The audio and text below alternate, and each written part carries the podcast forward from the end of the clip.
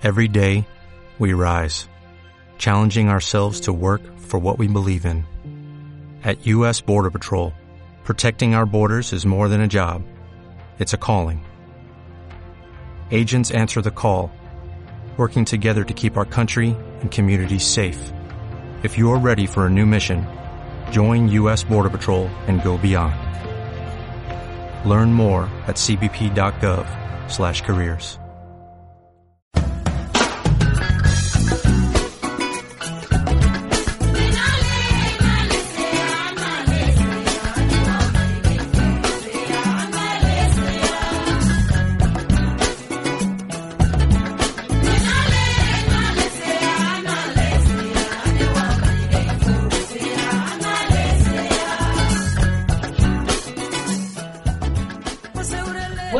tardes, aquí un jueves más con nuestro programa Las Radiantes.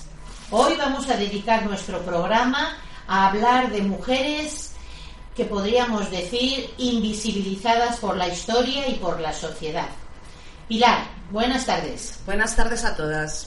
Hoy Pilar nos va a hablar de las mujeres que pertenecieron, bueno, podemos decir que fue como un movimiento a la sin sombrero. Sí, nos preguntamos quiénes son. Si os digo la generación del 27, pensaréis, pero si son hombres, ¿por qué utilizo el término las? Muy claro, son las mujeres olvidadas de la generación del 27.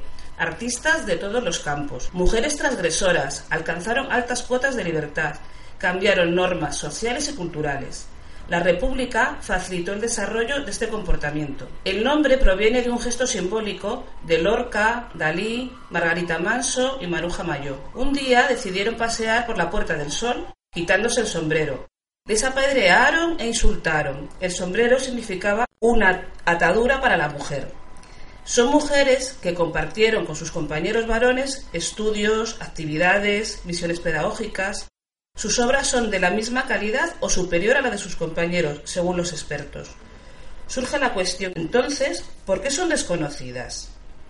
El exilio y el hecho de ser mujer se unieron. Además, tampoco han sido recordadas por los hombres de su generación. La historia la escriben los hombres. Algunos nombres os sonarán María Zambrano, filósofa y premio Príncipe de Asturias y Cervantes, Rosa Chacel, novelista. Otros no, Maruja Mayo, María Teresa León, Concha Méndez, Ernestina de Champoarsín, Josefina de la Torre, Marga Gil Ruiset. Rosa Chacel y María Zambrano iban a tertulias de Ortega y Gasset y a sus clases en la universidad. Ortega decía que María era su alumna predilecta, que ningún alumno tenía su inteligencia. Ahora os voy a hacer una breve semblanza del resto, que son menos conocidas.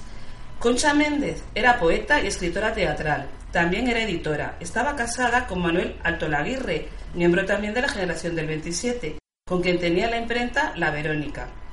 María Teresa León, escritora, es la primera española en conseguir el doctorado en Filosofía y Letras. Estudió en la Institución Libre de Enseñanza. Compañera sentimental de Alberti, acudió con él a entrevistarse con Stalin para que fueran escritores revolucionarios a Madrid, que en esa época estaba sitiado. Fue miembro de la Alianza de Escritores Antifascistas. Maruja Mayo, pintora surrealista. Andy Warhol dijo que sus retratos eran el precedente del pop art norteamericano. En 1965 regresó del exilio, pero aquí no es reconocida. Tuvo que morir para triunfar en España. Josefina de la Torre, escritora, poeta y actriz, icono de la vanguardia. A los 20 años escribió un poemario que se incluyó en la antología de Gerardo Diego del 34, que solo incluía a dos mujeres. Ernestina de Champorsín, poeta de la línea de línea intimista, discípula de Juan Ramón Jiménez. En la guerra civil trabajó de enfermera, siguió publicando pasados los 90 años. En 1992 fue candidata al Príncipe de Asturias. Marga Gil, pintora, ilustradora y escultora. Empezó a ilustrar a temprana edad. Juan Ramón Jiménez y su esposa la presentaron a la intelectualidad. Fue la primera que empezó a utilizar el granito para esculpir. Gracias a la labor de Tania Bayó, Manuel Jiménez Núñez y Serrana Torres, hemos conocido a este grupo de mujeres. Han trabajado en un proyecto transmedia. Gráfico, un libro, Internet, Facebook, donde se pueden añadir otras mujeres de esta generación, y un documental de televisión española. No son todas las que están, pero están las que son. El documental expresa una sabia frase. La historia de los libros no es la real, sino la seleccionada por un autor. Os invito a verlo. Muchas gracias, Pilar. Muchas gracias a vosotros.